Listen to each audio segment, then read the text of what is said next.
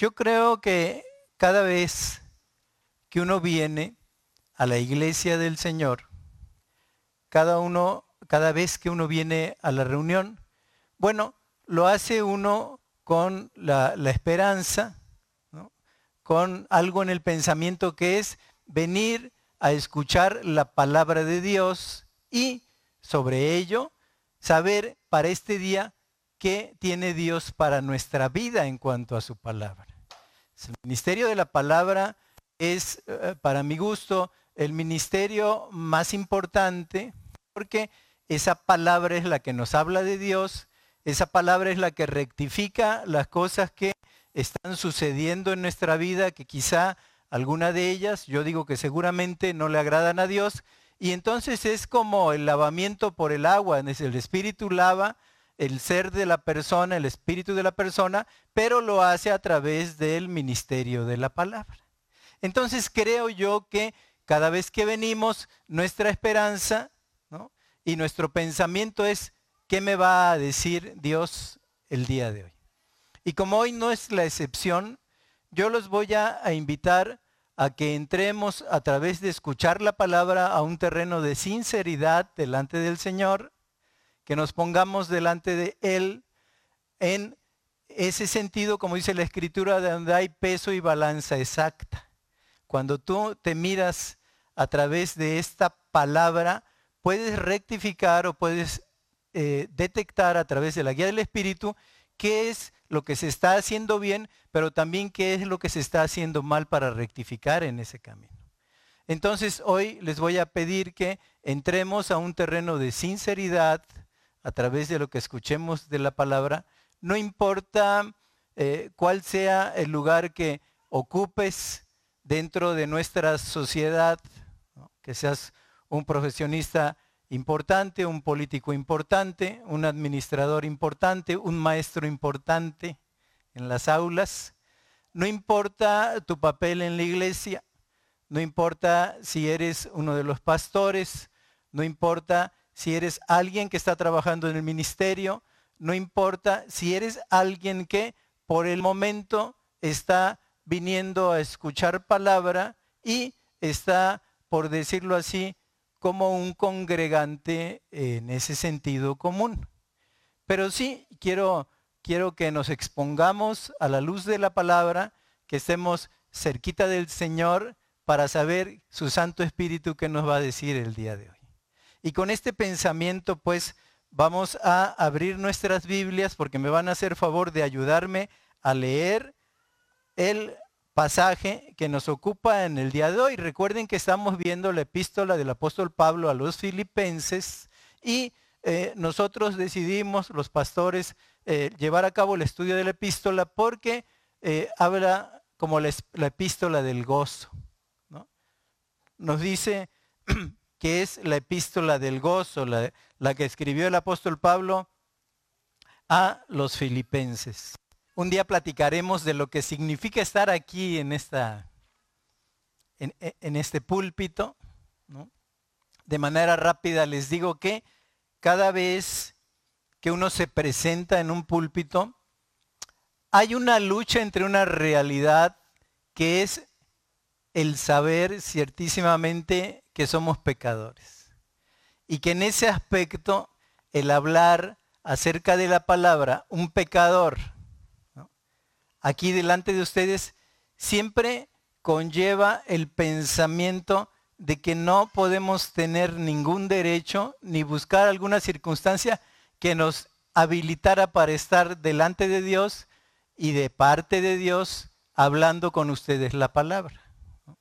Pero es gracias a Jesucristo que nos ha dado su justicia que nosotros podemos decir lo que decimos, pero no por algo que nosotros hayamos hecho y que nos dé esa condición de poder estar al frente. Entonces cuando vengo siempre hay tensión en las cuerdas bucales, ¿no?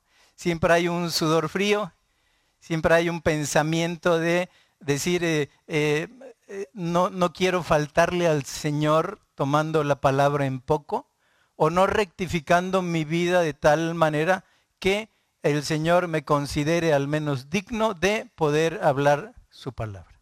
Eso es lo que me pasa, por eso me ven que, que tomo agua, que tomo mis espacios y tomo mi tiempo. ¿no? Pero nos vamos a la epístola de apóstol Pablo a los filipenses y allí en el capítulo 3, versículos 1 al 11, vamos a encontrar la razón de la lección, de la lectura que va a haber hoy de la palabra este domingo. Dice eh, el, título Prosigo al Blanco. Y dice 3.1, yo lo voy a leer, ustedes 3.2, y nos vamos alternadamente y terminamos todos juntos leyendo el versículo 11 del capítulo 3 de Filipenses. Y dice, por lo demás, hermanos, gozaos en el Señor. A mí no me es molesto el escribiros las mismas cosas y para vosotros es seguro. Porque nosotros somos la circuncisión los que en espíritu servimos a Dios y nos gloriamos en Cristo Jesús, no teniendo confianza en la carne. Aunque yo tengo también de qué confiar en la carne, alguno piensa que tiene de qué confiar en la carne, yo más. Circuncidado al octavo día, del linaje de Israel, de la tribu de Benjamín, hebreo de hebreos, en cuanto a la ley, fariseo. En cuanto a celo,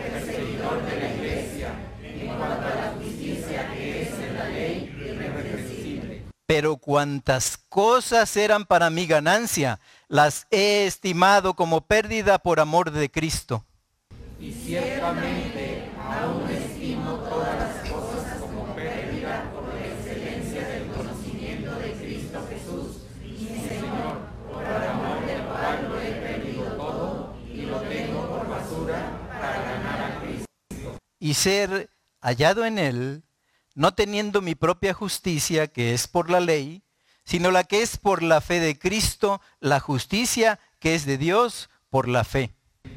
A fin de conocerle el poder de su resurrección y la participación de sus padecimientos, a ser semejante a él su muerte. Todos, si en alguna manera llegase a la resurrección de entre los muertos. Padre, te damos gracias Señor, el escuchar tu palabra es un privilegio que no todos tienen, pero sobre todo por la acción del Espíritu Santo en nuestras vidas, el poder entender tu palabra es lo que es dado para tus hijos, Señor. Porque la entendemos por la acción de tu Espíritu Santo sobre nosotros que nos va instruyendo en el camino a través de tu palabra. Señor, bendice la vida de toda esta iglesia. Padre, que tu palabra sea viva y eficaz y más cortante que espada de doble filo, que logre penetrar la piel, que logre penetrar, Señor, los músculos, que logre penetrar los huesos hasta el tuétano y que llegue a nuestro corazón. No permitas que la palabra se quede solo como un conocimiento más, Señor, para la mente sino que se asiente en nuestro corazón, porque tú mismo le dijiste a Salomón cuando escribió allí en los proverbios, Hijo mío, dame tu corazón. Como de él mana la vida, como de él mana la voluntad, permite que tu palabra se haga una realidad en nuestro corazón, porque de esta manera podemos ponerla por obra, que es lo mejor. Porque tú buscas hasta la fecha adoradores que te adoren en espíritu y en verdad y conocemos la verdad y la verdad nos hace libre, pero es una verdad aplicada a nuestras vidas que nos permite vivir con tu permiso en la soberanía que Cristo nos ha dado. Así es que Señor, que quede grabado con letras de fuego lo que dimana de tu palabra a través del mensaje y que podamos aplicarla a nuestra vida inmediatamente. Te lo pedimos en el nombre de Jesús. Amén. Bien, miren, eh, comenzamos. Y el primer versículo del capítulo 3 dice, por lo demás, hermanos, gozaos en el Señor. Es la epístola del gozo. Y una cosa que llama la atención es que el que nos está diciendo que nos gocemos está en una prisión, sostenido su pie en el cepo. Así es que hay que prestarle atención. Un hombre que está en la prisión, lo que significaría, eh, se podría decir, pues el pasar por una época de penumbra, por una época de tristeza, por una época de dolor. Bueno, este hombre aprisionado nos está aconsejando a nosotros en esta mañana, gozaos en el Señor. Entonces hay que hacerle caso. El hombre sabe de lo que está hablando el apóstol Pablo. ¿no? Y dice, a mí no me es molesto el escribiros las mismas cosas y para vosotros es seguro. Ahora, ¿a qué se refiere? A que nos está diciendo la epístola del gozo constantemente, gócense, gócense en el Señor, gócense en el poder de su fuerza. Estad siempre gozosos, orad sin cesar, dad gracias en todo. ¿Es eso a lo que se refiere que a él no les molesto repetirnos las mismas cosas? No. Lo que está diciendo es que lo que va a decir a continuación, a él no le es molesto repetirlo. ¿Y a qué se refiere esto? Bueno, va a empezar a repetir, fíjense las repeticiones en Efesios capítulo 3, versículo 2. Guardaos de los perros, guardaos de los malos obreros, guardaos de los mutiladores del cuerpo. Está repitiendo las mismas cosas. ¿Cuántas veces dice guardaos? Tres. Dice, a mí no me es molesto repetírselos, porque para ustedes es muy seguro que yo les repita las cosas. Pablo, ¿por qué nos tienes que repetir las cosas? Porque quiero que queden firmemente arraigadas en el corazón y que se guarden. Y que se guarden en este sentido. Tres veces dice, guardaos y emplear, como les decía, esta, esta repetición, no les molesto y para ellos es una verdadera salvaguarda. Por eso dice, una verdadera seguridad hay en ello. Perros, obreros y mutiladores, guárdense de ellos. ¿Y a quién se refiere Pablo? Se refiere al mismo grupo de hombres.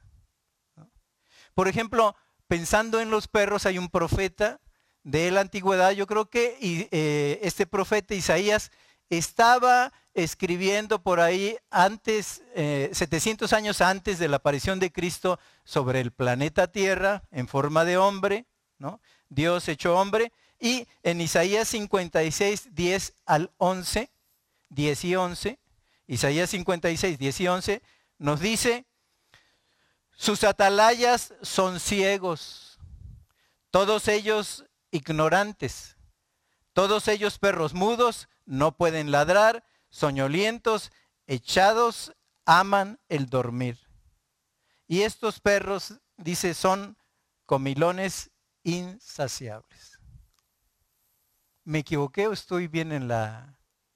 Como, como estoy ya todavía un poco dudoso a, a mi hermano y dije, a lo mejor puse mal el contexto. Ok, bueno, Aquí Pablo aplica el término a los falsos maestros que trataban de corromper a la iglesia. Los llama perros. Ahora, los perros de la antigua Palestina no son los perros que conocemos hoy, ¿no? que inclusive se ha llegado a la exageración de decirle perrijos. ¿no? Y sí, verdaderamente, muchas veces los perros son mejor tratados que muchos miembros de la familia. ¿no? Son chiqueados, son cuidados, son... Este, ¿no? Y a un miembro de la familia, pues eh, puedes tener una pelea con él. Con tu perro, pocas veces.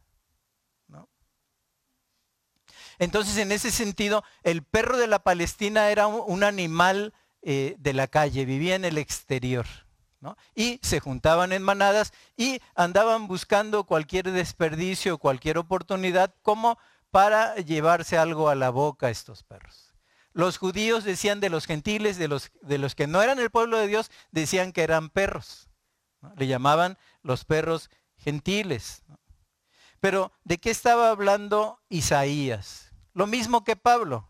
El liderazgo espiritual de Israel eran en ese tiempo como perros mudos que no ladraban para avisar al pueblo. Eran soñadores que amaban el dormir y enfatizaban el descanso. Y miren la iglesia de hoy, por eso dice, guárdense de los perros. ¿no? Vamos a declarar, vamos a decretar. ¿no? Eres un consentido del Señor. Oye, pero no me ando comportando bien. No te preocupes, el Señor es amor. Entonces son perros que no ladran para anticipar que la vida del hombre está corriendo un peligro de eternidad. Y escuchamos sermones somnolientos. Escuchamos sermones que no retan al alma. Escuchamos sermones para decir, bueno, una vez salvo, siempre salvo, y no tengo que hacer nada con respecto a mi vida, puesto que soy, y lo he escuchado de verdaderos hermanos, un consentido del Señor. Un consentido, o sea, puedes hacer lo que quieras, el Señor eres su consentido, el Señor no duerme si algo te anda pasando, ¿no? Por causa de tu pecado. Por eso decía Isaías, todos ellos son perros mudos, aman el dormir, no ladran para avisar que hay peligro, estos perros. Y luego pasa al segundo término y dice, son guardados de los malos obreros. Y miren, la palabra obreros quiere decir que están teniendo actividad en la iglesia. Están trabajando. Muchas veces estos falsos maestros, ¿no? Estos malos obreros están trabajando en el interior de la iglesia. Hacen todo por estar. Y hacen todo por ir al ministerio y hacen todo por ganar prosélitos en su engaño. Entonces, los malos eh, obreros profesan ser creyentes, entraban en el círculo cristiano para esparcir sus falsas enseñanzas. Y luego, por último, una palabra dura. Dice, guardaos de los mutiladores. Guardaos de los mutiladores del cuerpo. Y son mutiladores del cuerpo, pero como hace rato oíamos también el cuerpo de Cristo de la iglesia, son divisionistas de iglesias, claro. Por eso dice, son de manera personal mutiladores del cuerpo y de manera eclesiástica mutiladores de la iglesia. Dice, guárdense de ellos. Ahora, ¿dónde encontramos la palabra griega para hablar de mutiladores? La palabra griega es catatomé, catatomé, que significa cortar, cercenar o mutilar. Pablo estaba diciendo que eran meros mutiladores de la carne y no distinguían, hablando de la circuncisión, entre la ceremonia de la circuncisión y su significado subyacente. Yo sé que la circuncisión le había sido dada a Abraham, ¿no? Y se le había ordenado que todo el que naciere del pueblo tenía que ser circuncidado al octavo día. Y esto era como brindarle su entrada al pueblo de Dios.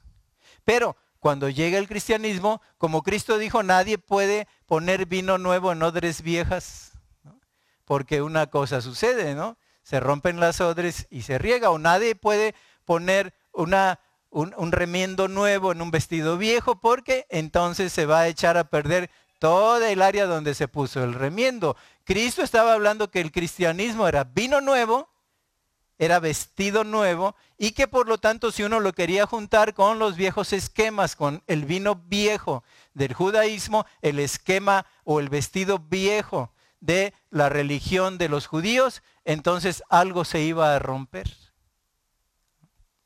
Y en este sentido les decía, ellos no eh, estaban diciéndole a los nuevos cristianos que para ser verdaderamente cristianos le era necesario a ese nuevo cristiano circuncidarse. Entonces ya no era Cristo solo.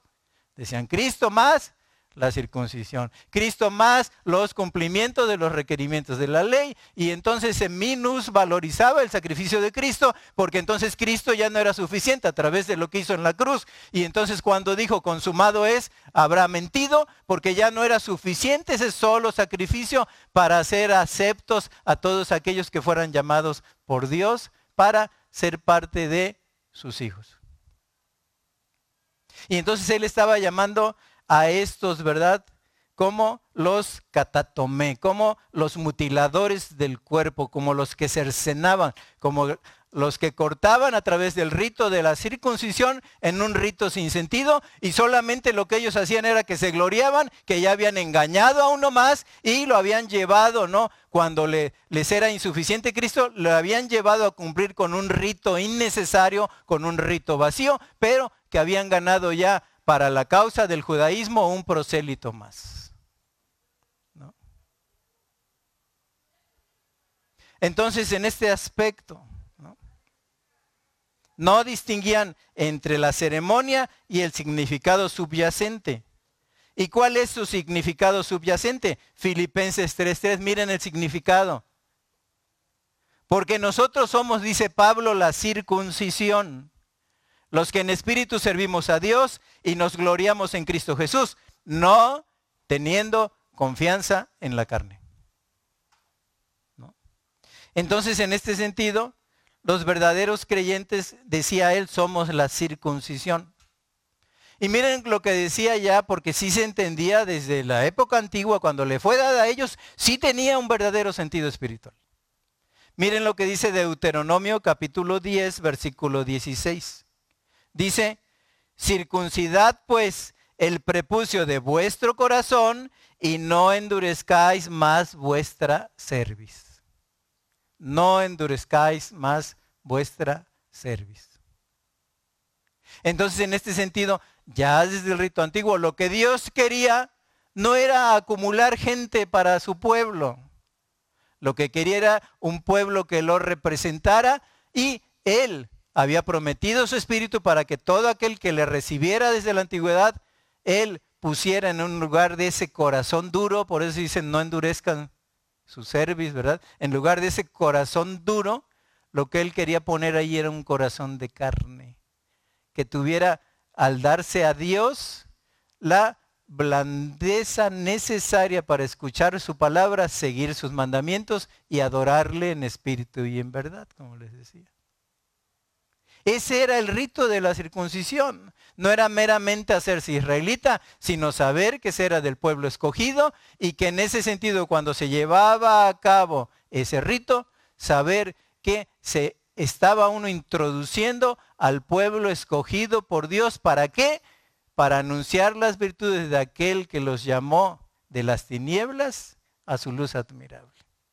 Para eso eran introducidos, pero lo habían vuelto un rito seco, no un rito sin sentido, y como que era nada más una cuestión de honor o de orgullo el haberse hecho israelita a través del, del rito de la circuncisión. Y dice allí eh, eh, Filipenses 3.3, ¿no? Porque nosotros somos la circuncisión y da tres distintivos de los que son de la circuncisión. Tres rasgos de aquellos que son la verdadera circuncisión. Primer rasgo dice, servimos a Dios en el Espíritu. Servimos a Dios en el Espíritu. En este sentido yo sé que en el momento de la alabanza, ¿no? nosotros estamos dirigidos en esa alabanza a pensar en Dios, a lo que ha hecho por nosotros, a lo que hace por nosotros, a lo que hará por nosotros. Pero en ese sentido, si solo te emociona el cantarlo, ¿no?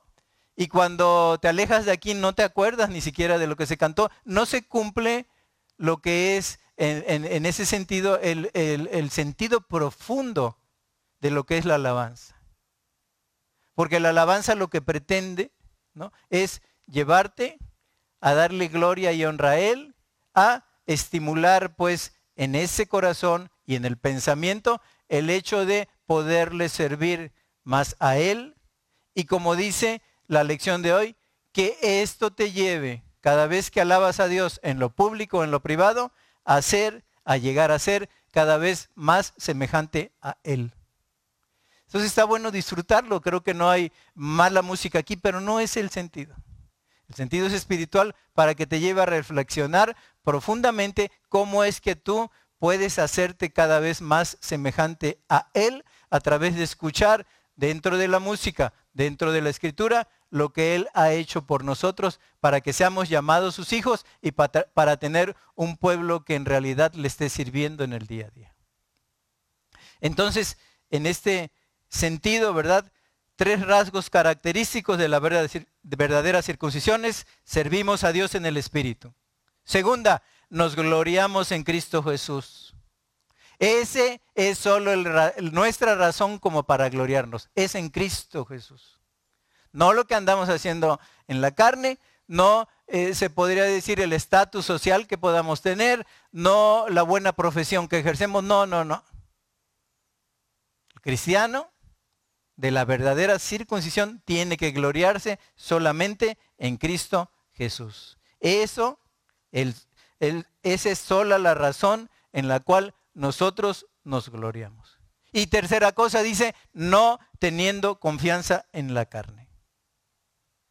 O sea, nosotros como cristianos no debemos de pensar que somos salvos por algún esfuerzo que hagamos, por alguna obra que hagamos, por algo que decimos, ahora sí, estoy en el centro de la voluntad divina por cómo me estoy comportando.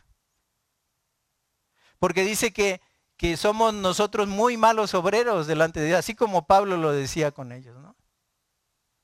¿Por qué? Solo hacemos lo que estamos obligados a hacer, hermanos. Cuando hacemos bien, esa es nuestra obligación.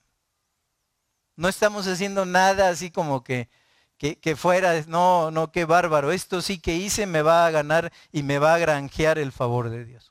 Entonces son las tres características de la verdadera circuncisión. Servimos a Dios en espíritu, nos gloriamos solamente en Cristo Jesús y no tenemos confianza en nuestra carne. Porque el confiar en la carne resulta en corrupción. Así dice la Escritura. Pero bueno, dice Pablo, ok, estamos hablando de asuntos de la carne, ¿no? Estamos hablando de carnalidad. Y entonces se va al siguiente versículo. Dice, bueno, si hablamos de la carne, dice Filipenses 3:4, aunque yo tengo también de qué confiar en la carne, si alguno tiene, ¿no? En qué confiar en la carne, dice, yo más. Si alguno tiene de qué confiar en la carne, yo más está diciendo el apóstol Pablo y nos da sus cartas credenciales. Y él no le da vergüenza, por lo que nos va a decir después, exponer sus trapos de inmundicia, porque la obra del hombre, cuando él lo hace en su carne, son como trapos de inmundicia, dice el profeta para él. Nuestras, las mejores obras que tengamos, si no lo hacemos por la causa de Cristo, ¿no? O teniendo como el eje rector a Cristo, pues son trapos de inmundicia delante del Señor. Dice Pablo, tienen que, confiar en la carne. Bueno, yo les voy a decir, voy a exponer mis trapos de inmundicia y no me da vergüenza exponerlos. Y sus trapos de inmundicia eran, empieza allí, ¿no? A través de, o empezando en Filipenses 3.5, dice, circuncidado al octavo día. Estamos hablando de la carne, estamos hablando de la circuncisión. Bueno, ¿Ok? Fui circuncidado al octavo día. En este sentido, ¿no? Todos los judíos cumplían este mandamiento en la época de Pablo. Nos dice un escritor, un escritor escribió un historiador judío, un, historiador de los judíos de nombre eh, Flavio Josefo, dice que muchos judíos se habían adaptado al estilo de vida pagano tanto que se avergonzaban de la circuncisión. La época de Pablo no crean que era, o sea, entre los religiosos sí, pero ya el pueblo no se circuncidaba. Bueno, Pablo no se avergonzaba. Pablo se, circuncidó, lo llevó su mamá, ¿no? A lo mejor estuvo su abuela Loida, su, ah, bueno, este era de Timoteo, ¿no?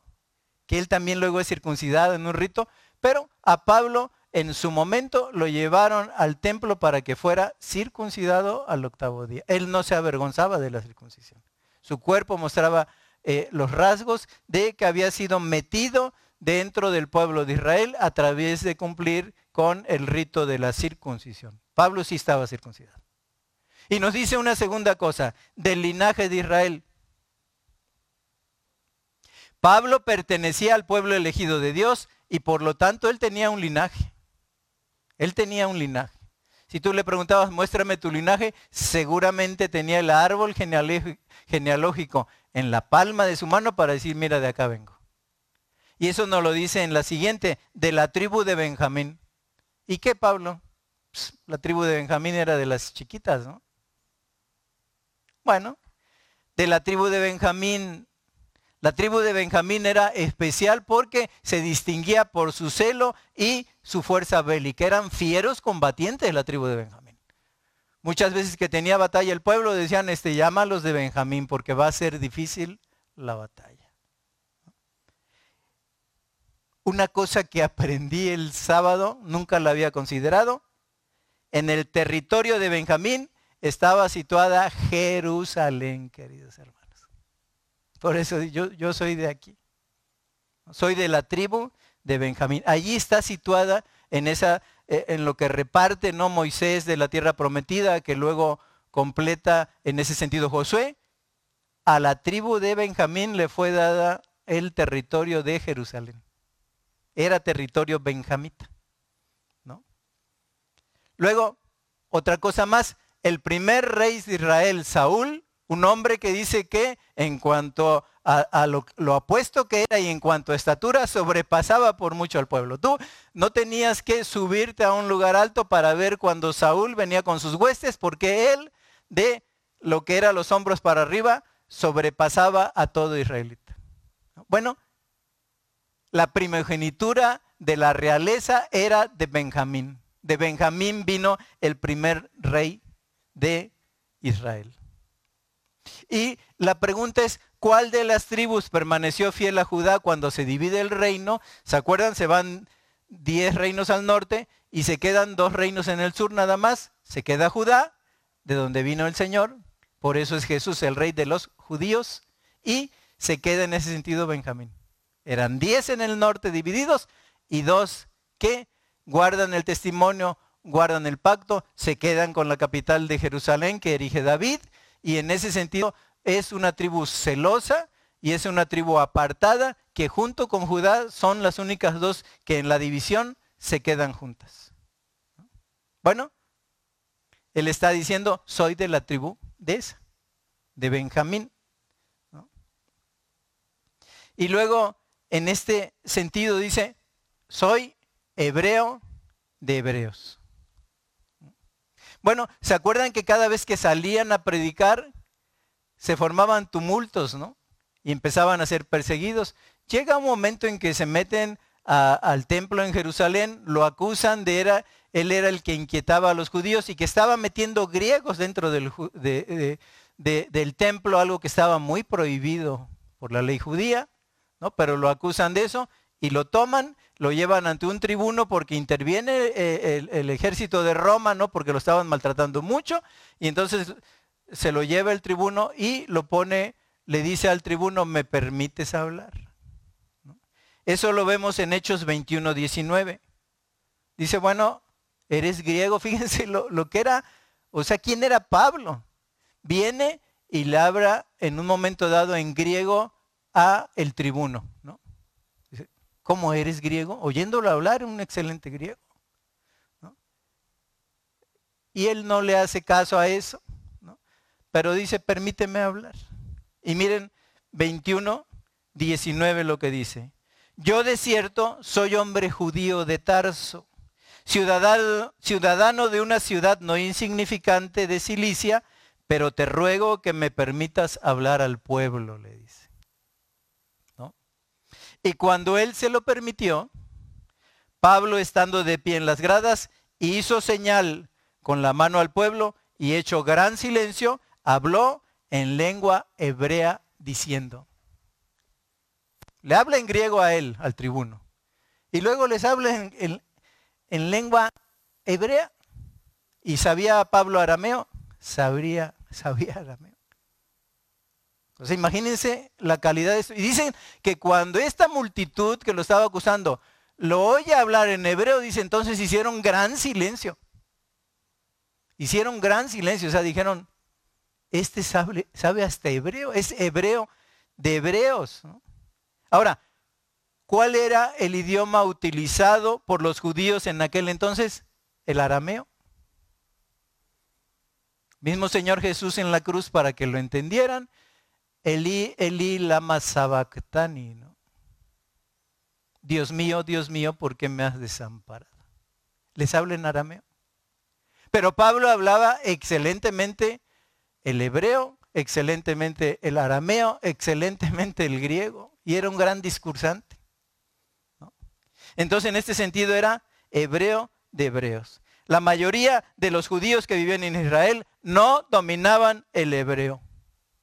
Y es posible que esta situación haya causado admiración en la gente cuando lo agarran, ¿no? Cuando lo atrapan y que tuvieron que admitir que el apóstol era en realidad hebreo de Hebreos.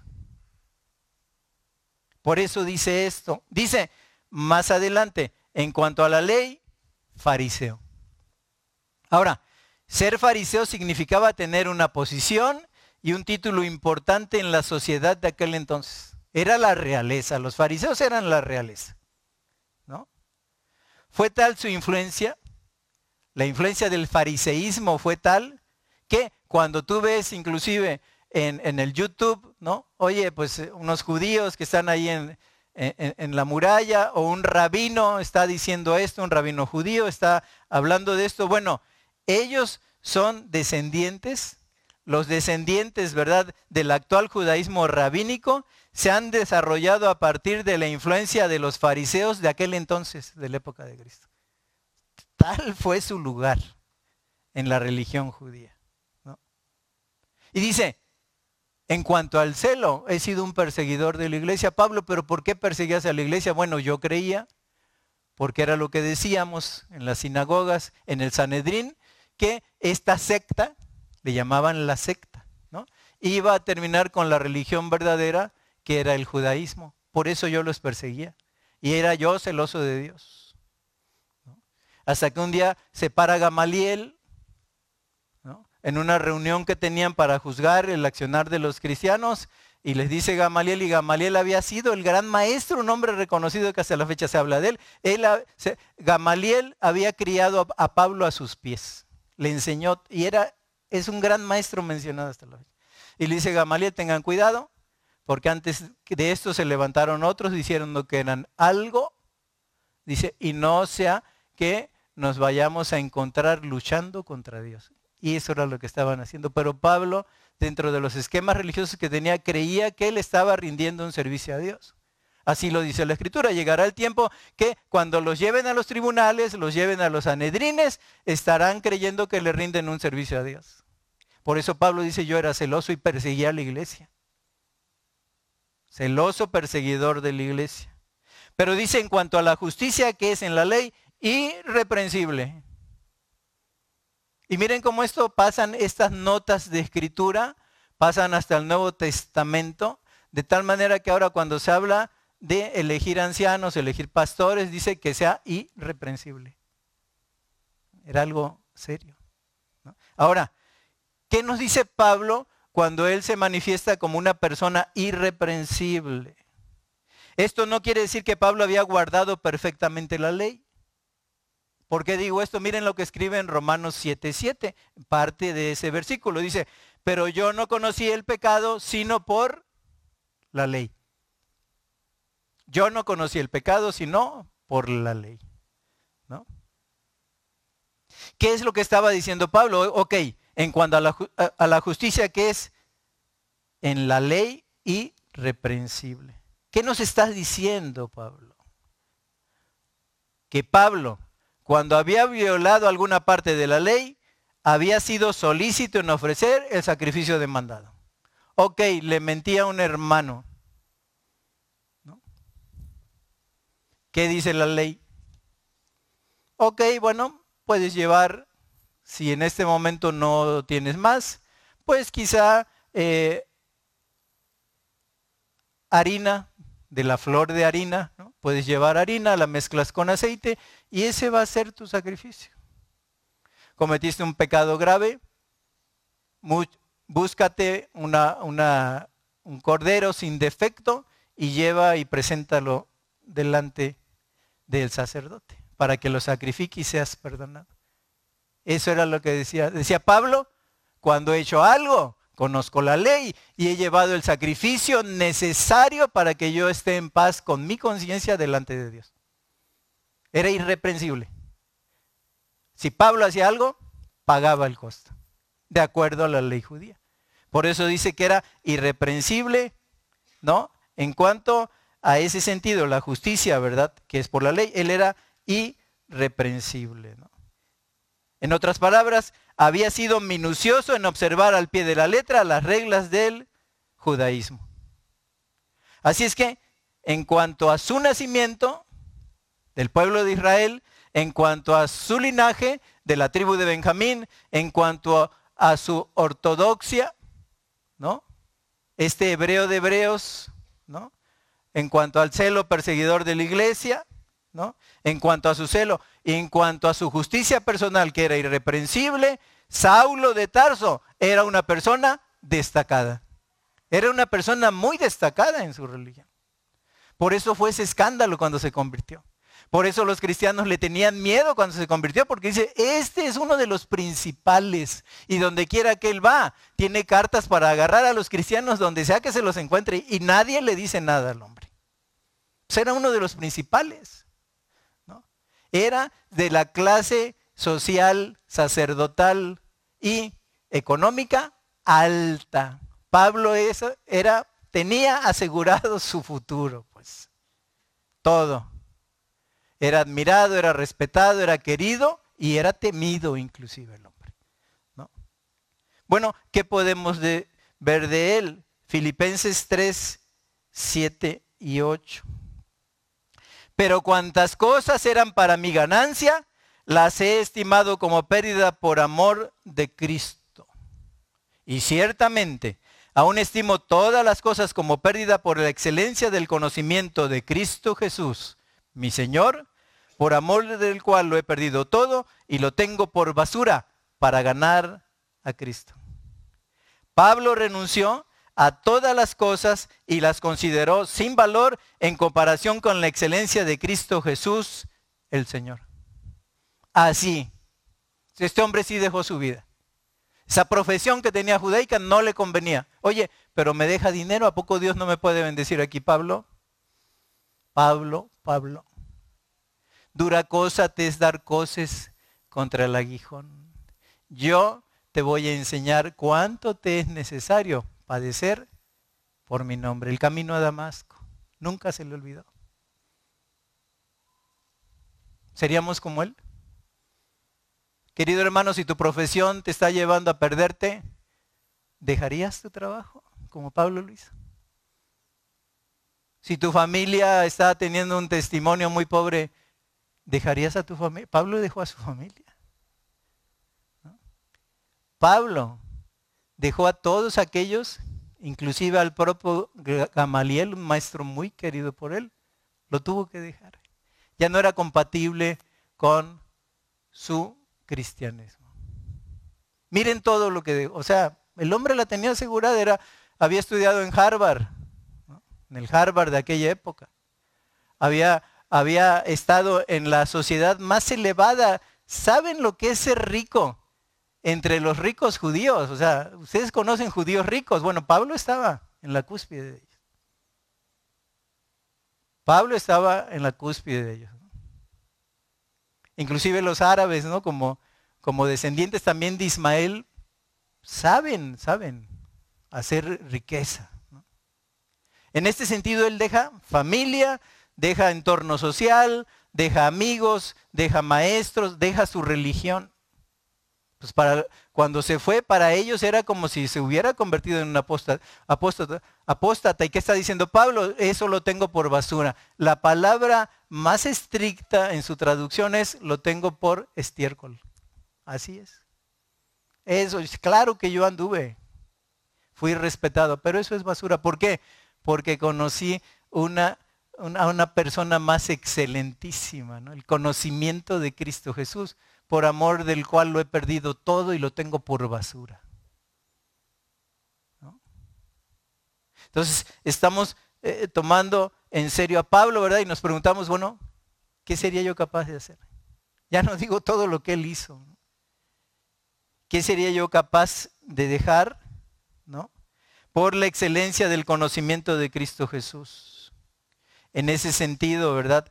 Como vemos, para llegar a ser, como dice más adelante, cada vez más semejante a Él. ¿Qué estamos dispuestos a dejar, hermanos? Entonces, en este sentido, seguimos estudiando, ¿no? Versículo Filipenses 3:9 dice, y ser hallado en Él, no teniendo mi propia justicia, ser hallado en Él. Miren, cuando yo leo Lucas 18:8, en ese sentido, se está hablando también de un hallazgo, ¿no? Y dice la palabra Lucas 18:8. Pero cuando venga el Hijo del Hombre, ¿hallará fe en la tierra? ¿Hallará fe en la tierra? Y Pablo podía decir, sí, si hoy viniera Jesucristo, podría yo ser hallado con mi fe en Cristo. Querido, si hoy viniera, ¿nos hallaría así? ¿O nos hallaría entretenidos jugando con los juguetes que nos ofrece esta sociedad? ¿Nos hallaría en medio de algún vicio, verdad? En medio de algún pecado, en medio de un abandono a nuestra familia? ¿No? ¿O nos hallaría muy entretenidos eh, viendo eh, eh, en esa cuestión el, hacer un cada vez mayor cúmulo material, ¿qué nos hallaría haciendo él? Por eso nos pregunta, ¿verdad? La pregunta de Jesús en Lucas 18:8 no la hace con el propósito de especular, oigan, ¿y si voy a hallaré? Sino eh, nos está invitando a hacer un autoexamen. Y cada uno de ustedes, por eso les hablaba así antes de iniciar, cada uno de ustedes y yo debemos de hacer un autoexamen personal. Es decir, bueno, si Dios, y que puede ser que Cristo viniera hoy, que le impide venir, Él es Dios, ¿no? ¿Cómo me hallaría? ¿Hallaría fe en mí? Pero una fe verdadera la que convierte, la que cambia, la que nos hace no vivir bajo mi voluntariedad, sino vivir bajo la sombra de su voluntad. Y que podamos decir, así como Cristo en Getsemaní, si es posible, pase de mí esta copa, pero no se haga mi voluntad, sino la tuya. ¿Le podríamos decir, hermanos, hoy? Con confianza. Bueno, Pablo está diciendo que sí. Y ser hallado en Él. Es decir, cuando me venga a buscar, si sucede el arrebatamiento, no, hoy, yo voy a ser hallado en Él, decía Pablo. ¿Podemos decirlo nosotros, hermanos? ¿O qué impide que Él no te encuentre plenamente en certidumbre de fe? Despojémonos, dijimos la otra vez, de todo peso y del pecado que nos asedia, asedia y corramos con paciencia la carrera que tenemos por delante. ¿Qué te impide, impide correr para ser más semejante a Él? A veces llevamos tantos pesos, ¿no? Va a ser después, para cuando me retire quizá. O déjame hacer esto y me consagro. ¿No? Hermano, te invitamos a colaborar. ahora no. Estoy entretenido. A lo mejor hasta en un noviazgo, en una relación o miles de cosas en las que nos entretenemos antes de cumplir la comisión que nos ha dado porque nos ha, ha llamado para una esperanza viva, para que vivamos. El que cree en mí de su interior correrán ríos de agua viva. ¿Cómo estamos pasando la vida cristiana? esperando pues el momento en que Él venga, ¿no? Muchos cristianos pensando en esto piensan que el momento decisivo de la vida cristiana es el momento de confesar a Jesús como Salvador y espiritualmente hablando, lo digo con, con pena, lo digo con temor también, ¿no? Espiritualmente hablando, se sientan en la mecedora y permanecen allí durante todo el camino al cielo. Todo, o sea, bueno, yo voy los domingos. Oye, pero tenemos otras reuniones, este, eh, tenemos bautizos. Yo voy los domingos. Con eso tengo, con pan y agua. Y no viven plenamente la vida tan floreciente que Cristo nos está ofreciendo a través del sacrificio que hizo Él en la cruz. Pero miren, Filipenses 3.10 dice, a fin de conocerle. ¿Y qué nos está diciendo Pablo con esta palabra? A fin de conocerle. Bueno, lo que nos está diciendo Pablo en ese sentido es que conocerle significa conseguir una familiaridad de día en día de una manera tan íntima que el apóstol mismo dice llegase a ser semejante a Cristo. Debemos buscar que la vida de Cristo sea reproducida en nosotros. ¿Saben por qué nos dicen cristianos? Que a veces ya, ni lo tenemos pequeños Cristos. Por eso yo soy cristiano. Ah, eres, eres un pequeño Cristo. Eh, bueno, no, tendremos que que a lo mejor tomar más en serio, ¿no? Tomar más en serio en el asunto. Pero lo que Pablo estaba diciendo es conseguir ¿no? A través de la oración, con el permiso de Dios, no por obras para que nadie se gloríe, a través de lectura de la palabra, a través de vivir intensamente tu vida dentro del cuerpo, ¿no? de la iglesia, de tener una vida de comunión constante con Cristo, una familiaridad tal que llegue un momento que lleves el parecido de familia. Así como, como a veces tenemos hijos igualito a ti, que cuando nos vieran dijeran, es igualito a Cristo, no lo conoce, pero se le ve que es cristiano. Es esa familiaridad que se logra con el vivir día a día cerquita de la fuente, cerquita del Señor. ¿no? Por eso dice, a fin en ese sentido de conocerle, a fin de conocerle. Y luego dice más adelante, y el poder de su resurrección. Ese mismo poder puesto está puesto a disposición de todos los creyentes el poder de la resurrección de Cristo. Pero ¿cuál es el poder de la resurrección de Cristo, queridos hermanos?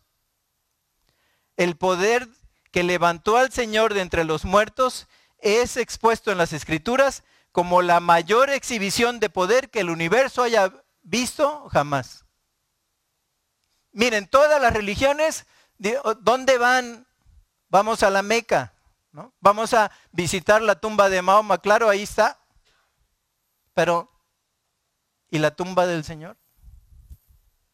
¿Dónde está? No está aquí, pues ha resucitado. Ese poder de la resurrección fue una de las cosas que a mí me llamó más la atención cuando Cristo me buscó, decir cómo es posible que haya resucitado de entre los muertos. Bueno, les digo que ese poder es la mayor exhibición que ha dado o que el universo haya visto jamás, el poder de la resurrección en Cristo. Dice Efesios 1, 19 al 20, mira cómo, dice. ¿Y cuál es la super eminente grandeza de su poder? Super eminente, o sea, se podría decir más elocuentemente, super eminente grandeza. O sea, se va a lo sumo. ¿Y cuál es la supereminente grandeza de su poder para con nosotros los que creemos? Según la operación del poder de su fuerza, la cual operó en Cristo, resucitándole de los muertos y sentándole a, su diestra en los lugares celestiales. Por eso Pablo no lo estaba diciendo como para adornarse, ¿no? O sea, yo quiero conocerle, quiero estar cerca de él, quiero tener y gozar plenamente del poder de su resurrección. Porque está a mi disposición, según Efesios 1, 19 y 20. ¿no? Super eminente grandeza de su poder para con nosotros los que creemos. Para con nosotros los que creemos. ¿no? En ese sentido, es nuestra búsqueda. Es nuestra búsqueda para nuestra vida. Ese poder de la resurrección. Porque sí nos da gozo y nos debe de dar y nos da gusto el saber que los que estamos en Cristo no moriremos eternamente. Ese es un gozo increíble. Pero ¿lo vivimos? ¿Lo vivimos así? ¿O hay descuido en nuestra vida? Bueno, Él se va a encargar, pues que me resucite en el día postrero. Pero ¿cómo? ¿No vives con ese poder ahora? Algo está pasando. Tienes que vivir con ese poder que Dios te da. Porque dice el poder de su fuerza para con nosotros los que creemos. Está a nuestra disposición. Y luego dice, y la participación de sus padecimientos. La participación de sus padecimientos. Seguimos analizando en este sentido el versículo 10 de Filipenses 3, ¿no? Filipenses 3.10. Y la participación de sus padecimientos. Pablo se daba cuenta, queridos hermanos, como nosotros nos debemos de dar cuenta, que sería inconsecuente vivir con lujo y comodidad en un mundo que había rechazado a su Señor y le había azotado y le había crucificado. Pablo decía, no, No me puedo conformar a este mundo. ¿Por qué? Porque cualquiera que se constituye en amigo del mundo, ¿saben qué pasa? Se constituye en enemigo de Dios. Y dice la escritura que los enemigos del hombre son el mundo, la carne, y entonces dice Pablo, no, claro, fui de nacimiento israelita, de la tribu de Benjamín, hebreo de hebreos, en cuanto a la ley fariseo, vivía yo como un príncipe de mi tiempo, pero no, no me puedo conformar con eso. Pablo veía la inconsecuencia de vivir con luz y comodidad en un mundo que había rechazado a su Señor y lo había azotado y crucificado. No se contentaba con participar solo en la entrada triunfal a Jerusalén, no se contentaba con el momento de los olivetes. Y aquí tu rey viene manso, montado sobre un asna. Dice, no, yo no, no puedo estar nada más en eso, en la entrada triunfal. Él quería sentir también algo del espasmo y del escalofrío y la soledad del, Getsemaní con Jesús. Cuando su sudor eran como gruesas gotas de sangre. Cuando él sufría tan intenso, dice Pablo, sí, sí, quiero estar en la entrada triunfal, pero quiero estar en el Getsemaní también. Quiero participar de sus padecimientos. Y todavía lo lleva más allá el discurso. Dice, llegando a ser semejante a Él en su muerte. Dice 3.10. Llegando a ser semejante a Él en su muerte. Pablo era un seguidor ferviente de aquel que había dado su vida en la cruz del Calvario. Pero no solo esto. No solo esto, miren. Lo estaba yo considerando. Pablo estuvo presente cuando murió el primer mártir, mártir de la iglesia cristiana. ¿Se acuerdan? Pablo consentía en su muerte. Y pusieron las ropas de Esteban, primer mártir cristiano, a los pies de Pablo, a los pies de Saulo. Era Saulo de Tarso en ese momento. Bueno, él estuvo presente cuando murió el primer mártir de la iglesia cristiana y de hecho fue cómplice en su asesinato. Yo pienso que Pablo estaba ansioso de derramar su vida de la misma manera que lo hizo Esteban. ¿Por qué? Quizá él se, se habría sentido, yo creo que eso espiritualmente ya fue, ¿no? Pero se habría sentido abochornado, se habría sentido apenado, se habría sentido triste de haber seguido, seguido siendo lo que era y de haber llegado un día al cielo y encontrarse con Esteban. ¿Se imaginan? Pablo, ¿de qué sirvió? Pablo, ¿qué hiciste? O sea, a ti Dios te permitió ver cómo un hombre va al martirio, ¿no? Y se entrega y ve abiertos los cielos y parte a la eternidad. Pablo, ¿cómo desaprovechaste el llamamiento que Cristo te dio? Iba a ser muy bochornoso para él. Dice, no, no, no puedo, no puedo llegar. ¿Qué, le voy a decir a mi Señor del camino de Damasco? ¿Y qué le voy a decir a Esteban si el Señor, eh, aunque no haya hecho yo nada por él, en su misericordia me recoge? ¿Qué le voy a decir a Esteban? Entonces, lo que quería Pablo, ¿verdad? En ese sentido, era si se lo encontraba decirle Esteban, hermano, él me dijo un día, yo te voy a enseñar cuánto te es necesario padecer. Por, y sí sufrí, Esteban. Por eso te comprendo. De mis hermanos, 40 azotes menos uno para que se comportaran como justos, quítenle uno. Sufrí naufragios, en, una isla una víbora me picó, decían que era yo un hombre maldito, ¿no? Pues, acababa yo de, bajar del naufragio y me picaba una serpiente. Como un maldito de Dios viví. Pero Esteban, aquí estoy, hermano. Sí compartí la lucha y compartí las lágrimas y compartí su sacrificio. Llegué a ser semejante a Él en su muerte. Porque él dijo, yo ya estoy a punto de ser sacrificado y el momento de mi partida está cercano. Miren a Pablo, ¿no? Lo que nos está diciendo. Dice un autor, Jowett, dice, muchos cristianos se dan por satisfechos con una entrega en la que no hay derramamiento de sangre, una entrega incruenta, ¿no? Dan lo que pueden apartar con facilidad, ¿no? Dan lo que sobra, lo que sobra de tiempo. Lo que sobra en ese sentido dentro de los compromisos. Muchas veces eh, lo que sobra también de manera material. Dice, dan lo que pueden apartar con facilidad. Sus dones. ¿Sabes cuál es tu don, hermano? Lo hemos venido platicando, es una preocupación nuestra.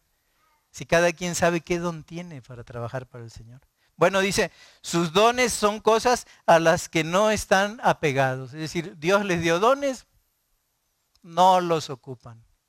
Y como sucede con los órganos humanos, don que no se utiliza se atrofia. Órgano eh, o miembro que no utiliza se atrofia. Amárrate la mano un mes y luego que, muévela. ¿Ya se soldó? Entonces ven sus dones como, bueno, Dios me lo... Y yo conocí hombres, por eso eh, eh, contemplo la escritura y dice, y así como ocuparon sus miembros para servir a la iniquidad, ahora ocúpenlos así como lo hacían, ¿no? Para servir a un Dios vivo. Vi hombres dirigirse a las multitudes que tenían palabra y dirigían a las multitudes. Y cuando llegan a Cristo no quieren saber nada de los púlpitos. He visto hombres bien administrados, no quieren saber nada de la administración de las cosas de Cristo, de la administración de la iglesia. He visto hombres con una capacidad para hacer amistades y tienen miles de, y no les hablan de Cristo. Entonces, ¿dónde están? ¿Cuál es tu don, hermano? Y cómo lo, lo, lo ofreces a Cristo y lo vives para Cristo, tu don. Entonces, eso es lo que estaba diciendo Pablo, ¿no? Se podría decir, ¿no? Sus dones son cosas a las que no están apegados.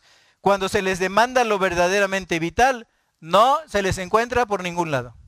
No se les encuentra. Hermano, te, estuvimos hablando. ¿Cuánta gente, no? Ahora que, que la iglesia pasó por prueba, ¿no? Pasó por división, hermano, tienes que ir, necesitamos ayuda. Sí, sí, sí, no tengo tiempo, pero este, dame chance. ¿no? Calidades, eran voces que necesitaban hablar. Eran voces que se necesitaban mostrar. Eran personalidades que eh, necesitaban defender la santidad de la iglesia, la unidad de la iglesia, el amor en la iglesia. Y fueron voces que se callaron, hermanos fueron, desaparecieron. Desaparecieron en el firmamento. Cuando se les demanda lo verdaderamente vital, no se les encuentra por ningún lado. Necesitamos hacer esto para el Señor. Luego lo vemos, vamos a orar. Vamos a orar, no te preocupes. Dice, están en lugares destacados en todas las entradas triunfales. Pero cuando los osanas cambian, como dijeron con los apóstoles, este también andaba con Cristo, ¿no? Ah, cuando las osanas cambian para allá acusaciones, ¿no? Para allá problemas. Y cuando se deja ver pues ya la fría sombra del Calvario, bueno, se ocultan en escondites seguros. Ya no vas, ya no te vemos. Oye, nos hacen falta tus manos. Sí, déjame ver, déjame, ya, ya nomás dejo esto y vemos qué podemos hacer. Hermanos, con toda solemnidad y con todo respeto quiero decirles, no hay dos Cristos, queridos hermanos, no hay dos Cristos. A veces se piensa que sí. Como que hay un Cristo cómodo para los cristianos cómodos y un Cristo sufriente para creyentes excepcionales. Cristo es el mismo ayer, hoy y por los siglos. Él no cambia. En Él no hay sombra de variación. Es el mismo Cristo. Es ese Cristo sufriente. Ese que no, no te quiere nada más como para decir, mira, ese también es mi hijo. No, te quiere para decir, mira, ese es mi hijo. Ese es mi hijo. Ese es mi hijo, se parece a mí. sufre como yo, batalla como yo batallé, ¿no? Y está buscando hacer la voluntad del Padre tal y como yo la busqué, porque no fui para hacer mi voluntad, sino la voluntad del que me envió. No hay dos Cristos, hermano. La religión mayoritaria, no, Dios es amor, tienen así. Bueno, y le dicen Diosito. Yo lo he oído, ¿no? Diosito. No hay un Cristo cómodo, hermano. Nosotros tenemos que amoldarnos a Él. Por eso el apóstol decía, a fin de conocerle a Él. Debemos de ser semejantes a Él. Debemos crecer a la estatura del varón perfecto. ¿Y cuál es la estatura del varón perfecto? Cristo. Hay un solo Cristo, queridos hermanos. Y quiero finalizar con esto. ¿Estamos dispuestos a llegar a ser semejantes a Él? ¿Estamos dispuestos a dejar nuestra cómoda habitación, a dejar nuestro cómodo asiento, a dejar nuestra vida que puede ya estar muy hecha, hermanos? No a todos nos llama de niños, ¿no? Ya luego nos llama cuando tenemos una vida hecha. Bueno, Pablo tenía una vida súper hecha, mejor que las nuestras y que somos cristianos. Pero le faltaba a Cristo, pero le conoció. Y entonces vemos a Pablo diciendo, guárdense de, guárdense de. Bueno, hablamos de carnalidad, ¿no? Yo soy israelita de nación, de la tribu de Benjamín, hebreo de hebreos, en cuanto a la ley fariseo, en cuanto al celo perseguidor de la iglesia. En cuanto a la justicia, que es por la ley, irreprensible. No me he guardado ningún sacrificio que tenga que hacer cuando yo peco delante de Dios. Todo lo dejo. Querido hermano, Dios no te está mandando tampoco a predicar el Evangelio en África. Aquí. Aquí. Entonces, queridos hermanos, es el reto que lanzo hoy. Estamos ah, llegando a ser semejantes a Él. Y si no, querido hermano, vamos a entrar en un terreno de sinceridad. Vamos a entrar en un terreno de confesión. Decirle al Señor, Señor, quita todo este peso que traigo. Quita todo el pecado que me asedia, porque quiero correr hacia la meta, puestos los ojos en ti, Señor. Ya no quiero ser igual. Cámbiame, Señor. Rómpeme lo que, lo que tengas que romper en mis estructuras, rómpelo. Pero dame un corazón de carne, circuncídame, Señor. Quítame ese velo que me impide llegar a ser lo que yo soy. Miren, alguien ha dicho que en el cónclave sagrado, cuando el Señor llama a Moisés le dice, mira, tú ya eres viejo y todavía te queda mucha tierra por poseer. Queridos hermanos, ¿no será que si Cristo viniera nos dijera eso? Mira, ya la edad que tienes y nunca poseíste todo lo que yo tenía para ti. Y quizá nos lleve a un lugar, a un apartado en el cielo donde diga, mira, ¿ves todas estas bendiciones? Eran para ti. pero pediste y pedías mal para gastar en tus deleites. Pero si hubieras pedido conforme a mi voluntad, hubieras pedido todo lo que lo quisieras y yo lo, lo hubiera hecho porque así lo dije, mi palabra es una promesa. ¿Cuántas cosas estarán en las gavetas divinas, ¿no? Estarán en esos lugares que eran para nosotros y no las pudimos poseer por causa de nuestra falta de compromiso y nuestra desobediencia. Pero hoy ya no queremos que sea así, ¿no? Queremos llegar a ser semejantes a Él. Vamos a orar. Padre, te damos gracias. Mira el ejemplo que nos muestras de tu hijo Pablo, Señor. Padre, ¿cuánto dejó? ¿Cuánto se negó. ¿Cuánto tomó su cruz y te siguió, Señor? Padre, queremos ser así para ti, Señor. Queremos dejar y despojarnos, y Espíritu Santo, también de todo peso y del pecado que nos asedia, porque queremos correr la vida que tenemos por delante con una mano en el arado y nuestra mirada puesta en el trono de la gracia. Concédelo en esta mañana, Señor. Que tu palabra no vuelva vacía en este aspecto. Padre, que, eh, que seamos corazones que se doblegan delante de ti ante la inminencia de tu palabra y la eminencia de tu palabra y podamos decir, perdóname Señor, pero ya no quiero ser igual, Señor. Ayúdame a vivir para ti. Ayúdame a vivir en el poder de tu resurrección, porque quiero ser cada vez más semejante a Él. Quiero ser bienaventurado el varón que no anduvo en camino de malos, ni estuvo en, eh, que no estuvo en consejo de malos, ni estuvo en camino de, camino de pecadores ni en silla de escarnecedores se ha sentado, sino que antes en la ley de Jehová está su delicia, en su ley medita de día y de noche. Es como árbol que está establecido junto a corrientes de agua que da su fruto a su tiempo y su hoja no cae y todo lo que hace prosperará. Querido Dios, haznos así. Plántanos en corrientes de agua donde el Espíritu Santo de Dios nos bañe constantemente y que demos fruto para ti. Porque la Escritura no dice que por los dones nos conocerían, sino por el fruto que diéramos para ti. Padre, ayúdanos a dar fruto. Señor, que podamos hacer un compromiso contigo que nos ligue desde ahora y por toda la eternidad contigo. Queremos ser semejantes a ti y queremos conocer el poder de tu resurrección e identificarnos contigo en tu, en tu muerte también. Padre, bendice a esta iglesia, llévala con tu cuidado y que al salir de este lugar podamos platicarnos de todo lo que nos enseñaste hoy para el bien de nuestra vida. Te lo pedimos en el nombre de Jesús. Amén.